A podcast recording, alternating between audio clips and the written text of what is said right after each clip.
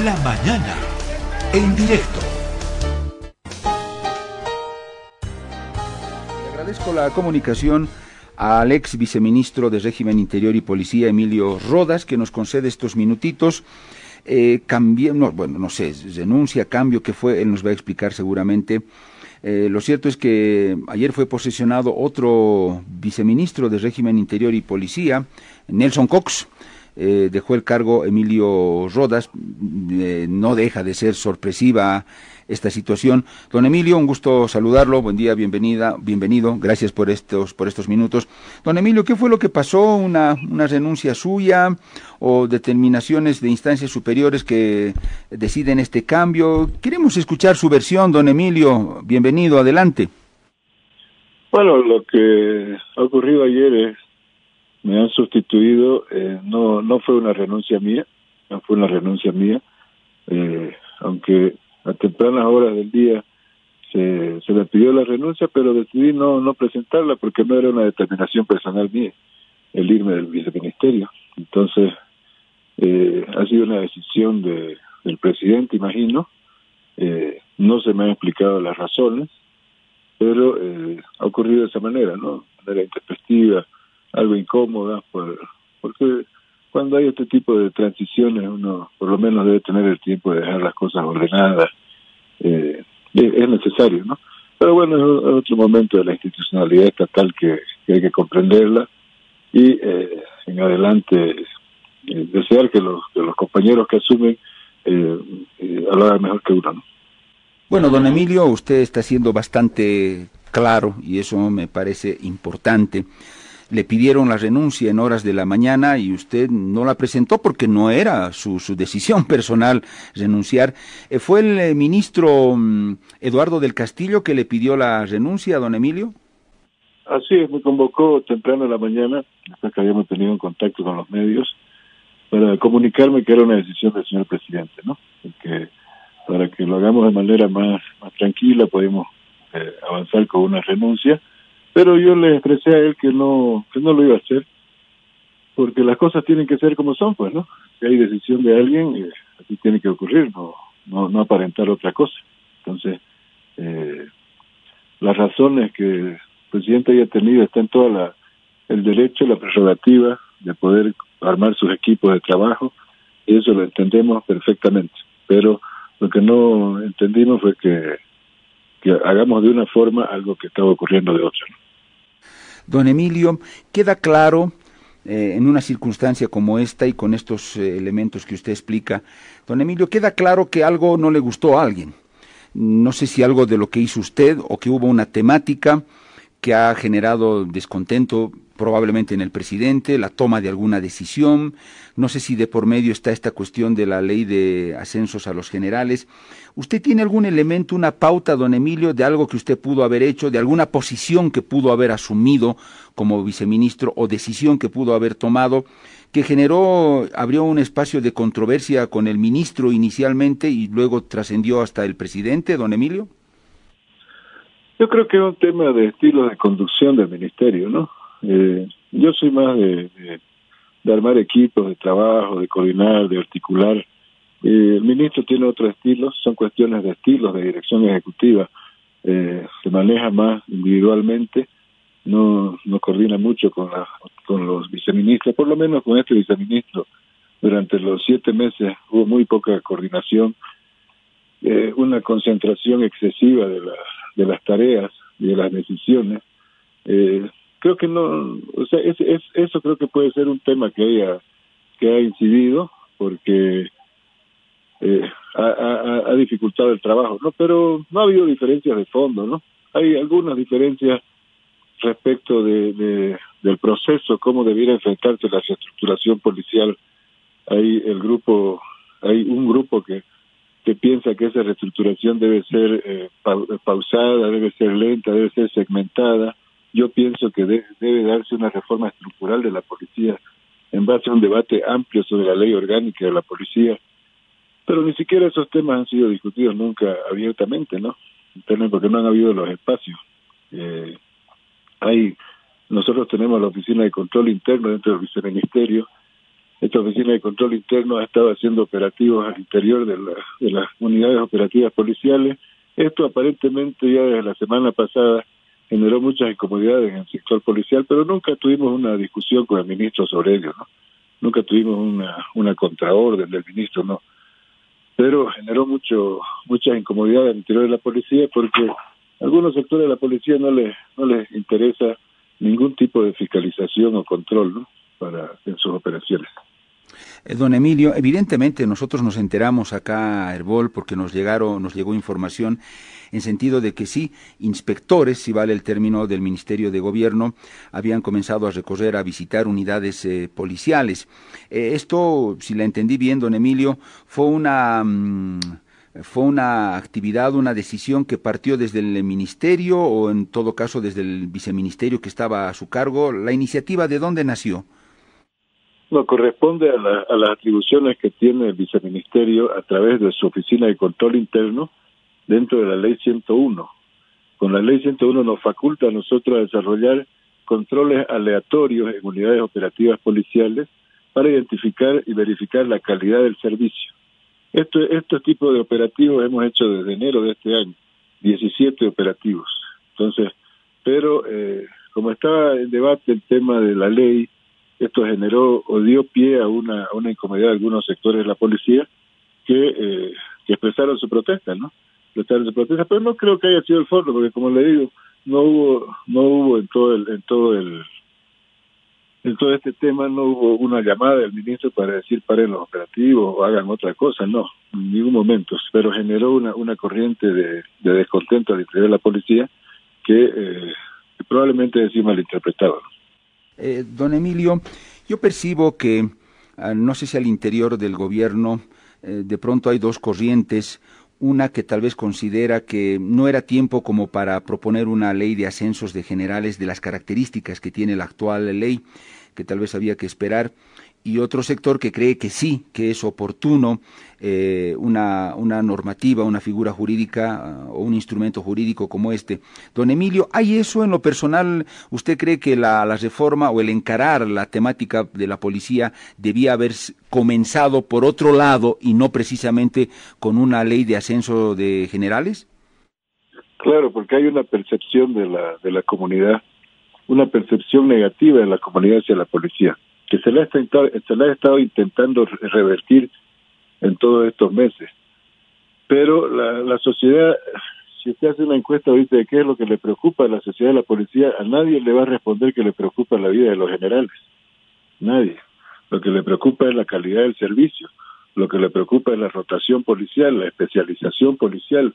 Le preocupa la, la, la actuación efectiva, la incorporación tecnológica, el manejo de la información policial en, en, en, líneas en líneas abiertas para que la sociedad y la propia policía sea más eficiente. Entonces hay otro un montón de temas que hacen a esto, ¿no? Pero como le digo, no es un tema que, que nos divida o nos confronte, es un tema que o, que, que, que a diferentes visiones políticas, sino visiones técnicas de cómo debe darse la transformación policial.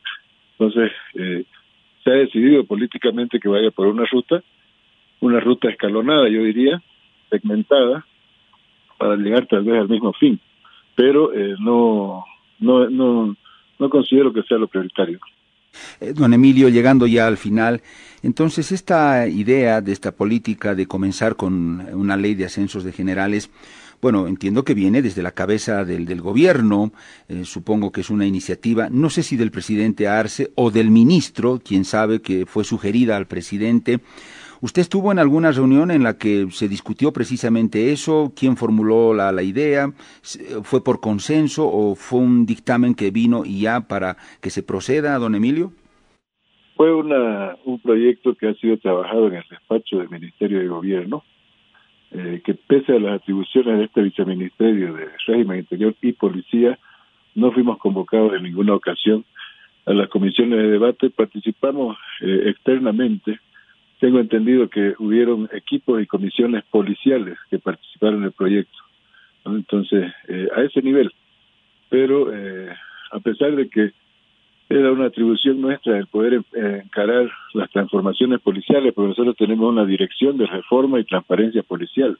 donde se tienen que discutir todas las normas que atañen al funcionamiento policial. Eh, sin embargo, no, este proyecto de ley no, no pasó por nosotros, aunque no lo consideramos descabellado, simplemente consideramos que es una parte de una transformación mucho más grande que debe darse, una transformación mucho más grande en la que la carrera policial debe ser el centro y no solamente la carrera de los generales. Bueno, don Emilio, esto queda claro, es un proyecto de ley que es una iniciativa eh, que surge del ministro de Gobierno y debemos suponer que tiene el aval también del, del presidente, ¿no? Sin duda, porque todo proyecto de ley que, que proyecta un ministerio pasa al Ministerio de la Presidencia, ahí se discute en UDAPE y de UDAPE pasa a CONAPE y de CONAPE al Legislativo. Ese es el procedimiento para, para producir normas, pero eh, ha, sido parte de un debate interno y, ese debate interno, imagino que ha sido suficientemente abundante, pero el suscrito y mi viceministerio no han participado de él por, por una decisión del ministerio. ¿no? Don Emilio, ¿le merece algún criterio la posición que asumió Juan Ramón Quintana? Él fue muy duro, ¿no? Él dice, ¿cómo es posible que vayamos a premiar con más generales a la policía cuando nos dio golpe, nos persiguió, nos, nos, nos, nos torturó, en fin? Eh, ¿Usted comparte todo o parte del criterio de Juan Ramón Quintana que hizo conocer una crítica pero rotunda a este proyecto de ley? Es que la, yo no, comparto la opinión del compañero Quintana porque el tema de la transformación y reforma policial no puede estar sujeto a las visiones a, a, las visiones partidarias que tengamos. El problema de la policía, la seguridad ciudadana, la seguridad pública es un tema estructural de, la sociedad boliviana y todos los bolivianos debemos tener un enfoque general. Eso en eso no estoy de acuerdo en que en que sesguemos nuestro nuestro punto de vista en este debate en base a lo que ocurrió en noviembre de 2019 porque ese ese hecho es un hecho eh, un hecho aislado y para eso debe eh, funcionar el régimen disciplinario y la justicia. Lo que ocurrió con la, con algunos policías en el 2019 debe ser sancionado por el régimen disciplinario policial y la policía y, y, la, y la justicia. Pero la reforma policial debe tener un enfoque mucho más amplio, mucho más amplio. Estoy de acuerdo con él en que no es lo que le importa a la comunidad en este momento, sino otro tipo de transformaciones policiales, pero eh, no estoy de acuerdo en que en que seguimos el debate respecto de la conducta de algunos policías en, en noviembre del 2019.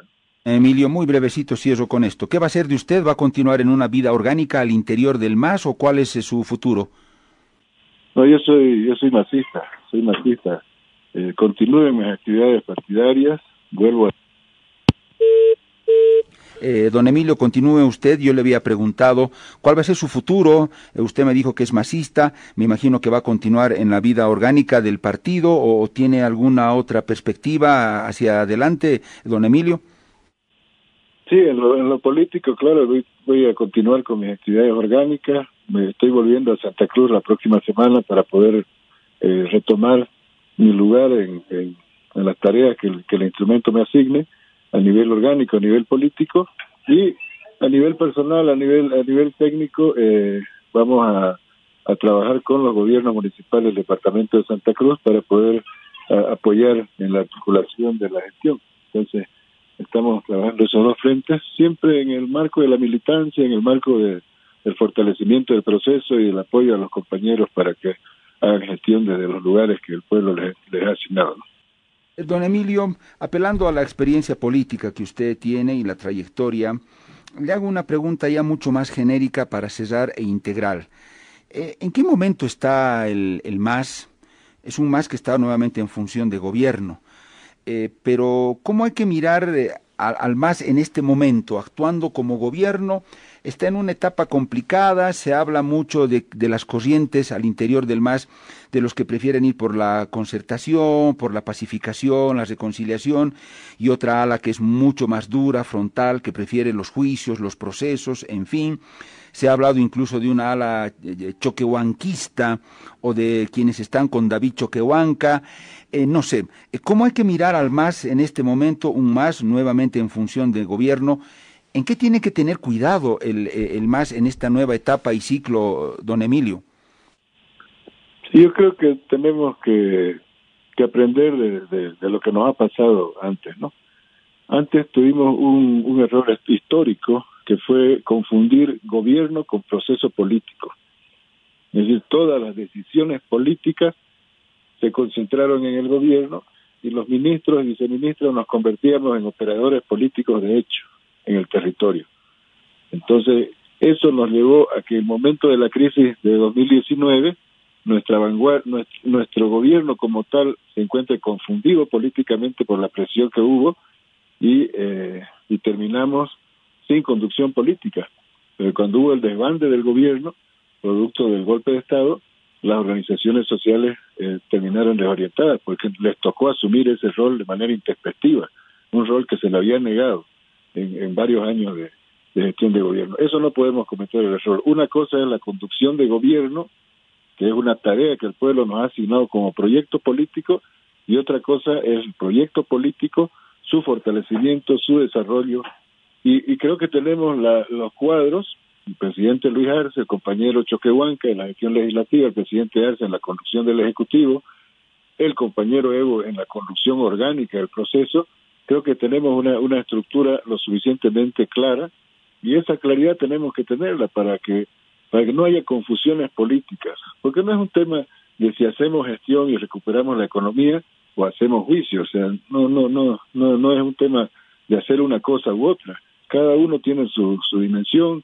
cada uno tiene su campo de acción, entonces e, esas contradicciones políticas ficticias que se van generando se pueden ahondar si no si no clarificamos el rol que cada uno debe jugar, ¿no? Tenemos un, conductor del Estado, que es el compañero Lucho, tenemos un conductor de la Asamblea Legislativa, que es el compañero Choquehuanca, y tenemos un conductor de, la estructura y del instrumento, que es el compañero Evo. Eh, don Emilio, eh, en esta eh, lectura que, mm, que, usted hace, em, ¿cómo ve el, tema de las, eh, lo que le decía, las corrientes que hay al interior del MAS? ¿Le hace bien al MAS que se comience a hablar de que hay un grupo, una estructura del MAS, y no sé si del gobierno, que está ya trabajando para un Evo Morales 2025, un retorno, que esa es una de las grandes prioridades muy al interior del MAS. ¿Eso le hace bien al MAS, al propio gobierno de Luis Arce? No sé si usted lo ve a Evo Morales en una perspectiva de 2025 o deberán soplar otros vientos en el MAS. Yo creo que en este momento, o sea, no va a haber ni Evo Morales, ni Choquehuanca, ni Luis Arce si no hacemos un buen gobierno. Si no hacemos un buen gobierno, no resolvemos la crisis económica, no recuperamos el ritmo de crecimiento, no reducimos el desempleo, no, no aumentamos el circulante con decisiones políticas, económicas del Estado, eh, no va a haber ni Evo, ni Choquehuanca, ni, Luis Arce de, candidatos. O sea, pueden estar de candidatos, pero nuestra perspectiva va a ser nula. Nuestra primera tarea es hacer un buen gobierno. Tenemos que hacer un buen gobierno donde la gente vea que estamos trabajando para todos, que somos inclusivos, que somos efectivos en la política económica, en el desarrollo. Eh, en eso tenemos que, centrarnos. Pero a la vez también tenemos que centrarnos en que tenemos que recuperar, tenemos que articular toda esa potencia territorial y social que tenemos, tenemos que articularla y canalizarla.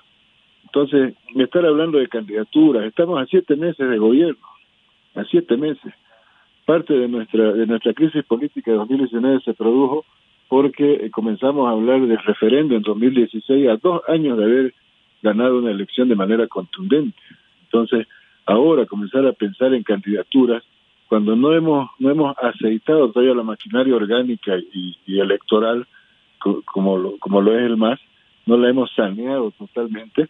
Entonces, creo que no es correcto. Lo que debemos centrarnos es en las dos tareas fortalecernos orgánicamente, estructuralmente, territorialmente y a la vez eh, también garantizar que el presidente Lucho y su gabinete trabajen tranquilos, trabajen serenos, no enfrenten mucho, mucho conflicto eh, a partir de las diferencias orgánicas. Entonces, esas creo que son las tareas, porque de lo contrario vamos a terminar perdidos en, el tiempo y vamos a, terminar dañando el proceso, ¿no? esos grupos que están al interior tienen que, si es que los hay, tienen que entender que lo estratégico es el proceso histórico del pueblo boliviano y en eso el proceso de cambio es el pilar central. Emilio, ahora sí, para despedirnos, eh, esto de los juicios, bueno, yo entiendo, comparto con usted que un gobierno nunca debe perder la brújula respecto de lo que es la gestión como tal de gobierno y poner a un lado lo partidario político. Pero esto de enjuiciar a, a varios representantes de la oposición, último se ha sabido que hay una demanda contra el gobernador de Tarija, se está ampliando la investigación contra Víctor Hugo Cárdenas, ayer fue aprendido el ex viceministro del Tesoro, bueno, en fin, eh, ya son varios, uno pierde la cuenta. Esta lógica de los procesos y los juicios, ¿usted cree que le hace bien, aporta la imagen del gobierno o genera más bien malestar en la, en la, en la opinión pública, la sensación de que le están dando con todo a los opositores y la justicia obedece y hace caso? Este escenario, ¿cómo lo lee don Emilio? Yo creo que el factor flaco está ahí a partir de la credibilidad de la justicia, ¿no? Porque los mismos jueces que ahora están mandando órdenes de aprehensión contra los exfuncionarios del, del gobierno de facto, también mandaron órdenes de aprehensión contra nosotros, ¿no? Y, en ese tiempo no nadie hablaba de, que había un, ataque contra la oposición. Pero hay que hay que esclarecer pues los hechos, ¿no? Hay que esclarecer los hechos. Hubo un crédito del Fondo Monetario Internacional, hubo un procedimiento financiero que se aplicó. Entonces las personas que están involucradas en esto deben ser citadas, deben ser deben deben comparecer ante la justicia. Hemos tenido procesos por eh, por temas de por temas de gases lacrimógenos. Hemos ahora vamos a, eh, tenemos un proceso que se va a iniciar por el tema de, los audios que previos al, a la asunción de gobierno. Entonces hay un montón de hechos que deben ser esclarecidos deben ser esclarecidos porque debemos cerrar debemos cerrar los ciclos históricos cerrarlos con eh, con justicia con justicia con justicia no no no podemos cerrar los ciclos históricos con un perdonazo generalizado y que cada uno hizo lo que le dio la gana atropelló los derechos de otro atropelló los los intereses del Estado y se queda tranquilo porque no hay que molestar no creo que la, el pueblo tiene derecho a saber lo que lo que ha pasado y la única forma de saberlo es a través de estos procesos judiciales que, que, que, tienen que sustanciarse en la justicia. Pero también entiendo, don Emilio, en términos de equilibrio, que mirando dentro de casa, hablo de ustedes, lo que haya que investigar respecto de los errores, eh, bueno, no errores, los delitos que pudo haber cometido el MAS, vulneraciones en una anterior gestión, si somos claros, íntegros y equilibrados, mirar todo y lo que usted decía, cada quien que responda lo que tenga que responder ante la justicia. Totalmente de acuerdo con usted. Totalmente de acuerdo. O sea, el hecho de que milites en una opción política no te puede exonerar de, responsabilidad cuando esa opción política está en el gobierno y convertirte en un criminal cuando estás oposición. No, lo que debe esclarecer son los hechos y todos los hechos, no solo los de la oposición, todos los hechos que se hubieran cometido en cualquier circunstancia. Entonces eso no, estoy totalmente de acuerdo con usted, estoy absolutamente de acuerdo. Don Emilio, le agradezco mucho. Ojalá que más adelante tengamos la oportunidad de seguir haciendo lecturas eh, políticas respecto del país, del gobierno y de todo lo que le interesa a nuestra sociedad. Ha sido un gusto y que sea hasta pronto.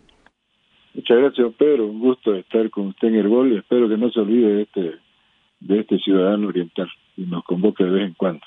Eh, claro que sí, el que aporte con ideas, el que aporte de manera propositiva, don Emilio, siempre va a ser bienvenido acá en Herbol. Ha sido un gusto conversar con el ex ministro, o perdón, ex viceministro de Régimen Interior y Policía, Emilio Rodas.